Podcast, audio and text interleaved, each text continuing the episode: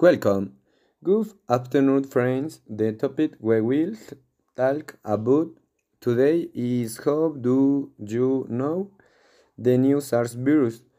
If the new coronavirus and is that by infecting millions of people and causing governments to confine their population, populations, the new coronavirus left economies around the world in the intensive care room. not? in a recent report, the World Bank warned that the COVID pandemic will cause the largest global economic crisis since a late 13th to case a drastic increase in poverty levels around the world. But for 13 countries, this year will be grown, although less than excepting with rare exceptions. Chess through One of those exceptions is Guyana, a neighboring country of Brazil, which is exception to show growth of more than 50% this year, the largest in the world due to the Benjamin of all exploitation although the price of crude fell to one of the lowest levels ever.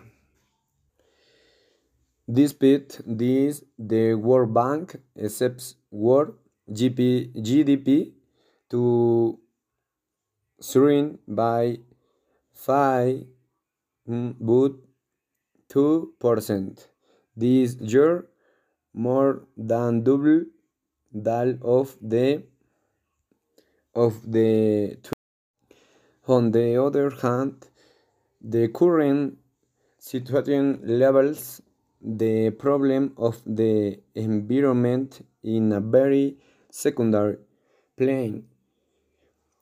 However, those of us who are dedicated to environmental budget cannot lower or war. The stoppage of economic activities due to the global quarantine has provided us with good news, news at hand environmental level. The cleaning of the ozone layer and the improvement of air and weather quality. However, there has also been an increase in the production and consumption of plastic material, especially disposable. This increase occurs both in hospital use and in domestic use and will probably increase as the lack of refinement among citizens advances. COVID pandemic is maturing, but uncertainties continue to multiply for individuals and police makers. Should I go back to work? Should I visit a relative? What business should reopen? What about school and universities? None of that should be done if we really love relatives science is sometimes described as the careful and methodical search for truth, and good policy making as the translation of those evidence-based truths into action. Before the pandemic, such assumptions were sometimes, though not always, held, but COVID has highlighted the complexity of science and policy making in the context of uncertainty. Some recent research findings are likely to receive factual status, but overall the evidence is based, based on the effectiveness of interventions, preventive and therapeutic.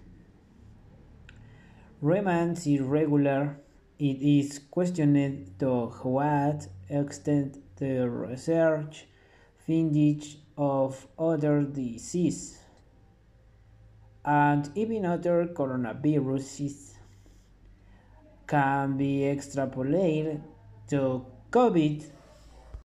Good day. Um, today, the COVID has claimed many lives of many people, which all people are dissatisfied with because they had to end their life cycle of loss in the later time. The hospital are saturated because of these days. The material is scarce since many people suffer from infections. The hospital staff is tired since they do not rest much due to lack of time. My point of view is that if we protect ourselves with the mask, we will reduce the contagion that will stop saturating the hospital and now they will serve the people who really need it. If we take care of ourselves personally, we take care of others.